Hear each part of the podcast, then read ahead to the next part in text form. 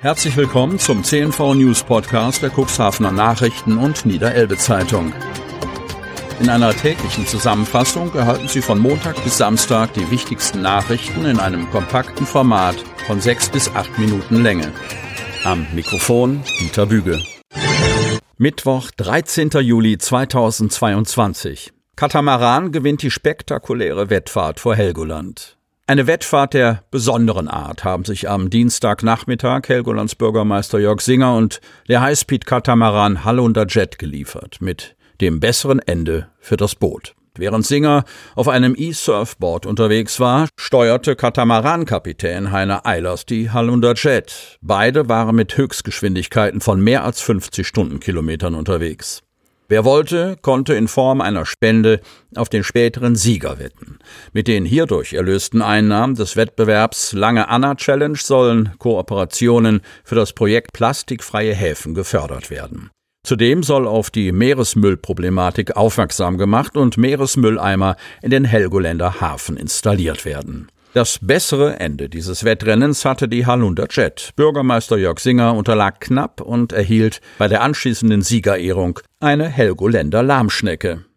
Eine Gewinnerin stand von vornherein jedoch fest, und zwar die Umwelt. Erste Bauwillige geben ihre Grundstücke in Otterndorf zurück. Explodierende Baukosten, steigende Materialpreise, dazu die Unsicherheit, wie sich die Zinsen entwickeln werden. Für viele angehende Häuslebauer wird die Realisierung ihres Traums vom Eigenheim zum Problem. Auch am Otterndorfer Medembogen sind schon Interessenten von ihren Grundstücksreservierungen zurückgetreten. Jahrelang waren Baugrundstücke absolute Mangelware in Otterndorf. Dann kam das Neubaugebiet am Medembogen und sorgte für Entspannung auf dem Wohnungsmarkt. Die Baugrundstücke gingen weg wie die berühmten warmen Semmeln. Doch jetzt scheinen die steigenden Bankzinsen und die explodierenden Baupreise den Bauboom abzuwürgen. Der Stopp der KfW-Neubauförderung für energieeffiziente Häuser kommt erschwerend hinzu. Erstmals wurden reservierte Baugrundstücke im Baugebiet am Medembogen wieder zurückgegeben. Sönke Westphal, Dezernatsleiter bei der Samtgemeinde Landhadeln und Geschäftsführer der gemeinnützigen Hadler Baugesellschaft, spricht von einem halben Dutzend. Bei Westphal lösen diese Rückzieher durchaus Verständnis aus. Wenn sich die Baukosten um 30 bis 40 Prozent erhöhen und gleichzeitig die Zinsen von 1 auf 3 Prozent steigen und wenn dann noch eine mögliche Förderung, die man einkalkuliert hat, nicht kommt, dann muss der eine oder andere den Bleistift ganz spitz machen, sagt der Samtgemeindemitarbeiter. Plan vom Baugebiet Lohmsmoor in Salenburg gekippt. Cuxhaven. Gute fünf Jahre wurde diskutiert, geplant und beraten. Es gab Ortsbegehungen mit Bürgerbeteiligung, auf denen Vertreter der Verwaltung Rede und Antwort standen. Es wurde erneut getagt und umgeplant. Doch jetzt sind die Würfel gefallen. Die politischen Vertreter der Mehrheitskooperation im Rat der Stadt, die in den Fachausschüssen für Mobilität, Bau und Demografie sowie für Umwelt, Klima und Nachhaltigkeit Verantwortung tragen, erteilten dem geplanten Baugebiet Lohmsmoor in Salenburg jetzt endgültig eine Absage.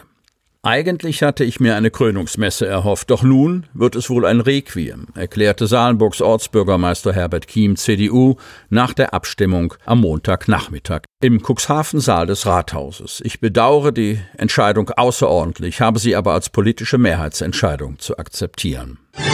Betreiber der Tauchbasis wehrt sich gegen Vorwurf des Todessees. Hemmoor. Nach dem tödlichen Tauchunglück am Sonntag im Kreidesee, bei dem ein 50-jähriger Wilhelmshaven ums Leben kam, hat sich der Inhaber der Tauchbasis Kreidesee, Holger Schmold, gegenüber unserem Medienhaus zur möglichen Ursache geäußert. Die eigenen Sicherheitsstandards, die seinen Angaben zufolge bereits deutlich über den allgemein üblichen nationalen und internationalen Standards der Tauchdestination liegen, hält er für völlig ausreichend. Unser Konzept basiert auf einer dreifachen Redundanz gegenüber dem normalen Standard. Eine weitere Anpassung bringt hier nichts mehr. Vielmehr müssten für sein Empfinden die internationalen Ausbildungsstandards weiter erhöht werden. Entsprechende Forderungen seinerseits seien bislang aber nicht gehört worden. In dem aktuellen Fall vom Sonntag vermutet Schmold, dass der verunglückte 50-jährige Taucher das Tauchgerät vor dem Tauchgang nur unzureichend überprüft habe. In einer Stresssituation kann dies zu fatalen Fehlern führen, so Schmold. Dass der Kreidesee im Volksmund auch gern als Todessee bezeichnet wird, kann Schmold nicht verstehen. Dies sei völlig naiv und falsch. Seinen Angaben zufolge verunglückt etwa alle zwei Jahre ein Taucher tödlich im Kreidesee. Weltweit würde im Schnitt einer von 10.000 Tauchern jährlich sterben. Bei 35 Tauchern pro Jahr im Kreidesee müssten es demnach 3,5 tödliche Tauchunfälle pro Jahr sein. Wir liegen hier weit unter dem Schnitt, wären aber natürlich froh, wenn es überhaupt keine Unfälle mehr geben würde, so Schmold. Dies bestätigt die Polizeiinspektion Cuxhaven. Zwischen 2017 und 2022 gab es insgesamt 14 aktenkundige Tauchunfälle im Kreidesee, bei denen vier Personen ums Leben gekommen sind, zwei davon in diesem Jahr, berichtet Polizeisprecher Uwe Sandrock. Die Unfallursachen in den genannten Fällen seien unterschiedlich gewesen. Ganz überwiegend habe es sich um individuelle Tauchfehler, gesundheitliche Probleme oder Probleme mit der technischen Ausrüstung gehandelt. Auch Holger Schmold vermag in puncto Unfallursache für Tauchunfälle keine eindeutigen Angaben machen. Ihm sei jedoch aufgefallen, dass in jüngster Vergangenheit häufig körperliche Vorerkrankungen eine Rolle gespielt hätten. Hier spielt die Eigenverantwortung der Taucherinnen und Taucher eine große Rolle, sagt er. Ursache des Großfeuers in Nordleder noch ungeklärt. Nach dem Großbrand bei Heuropers in Nordleder könne die Polizei Cuxhaven bislang keine abschließende Aussage zur Brandursache tätigen, wie ein Sprecher gestern erklärte. Da die Halle nahezu vollständig den Flammen zum Opfer gefallen ist, kam eine Drohne für die Begutachtung der Brandruine zum Einsatz. Doch auch der Brandursachensachverständige konnte bislang keine belastbaren Angaben zur Ursache des Großfeuers machen. Ersten Erkenntnissen zufolge könnte das Feuer im Zusammenhang mit dem Einsatz eines Deckenkrans, einer sogenannten Laufkatze, innerhalb der Halle stehen, wie die Polizei mitteilt.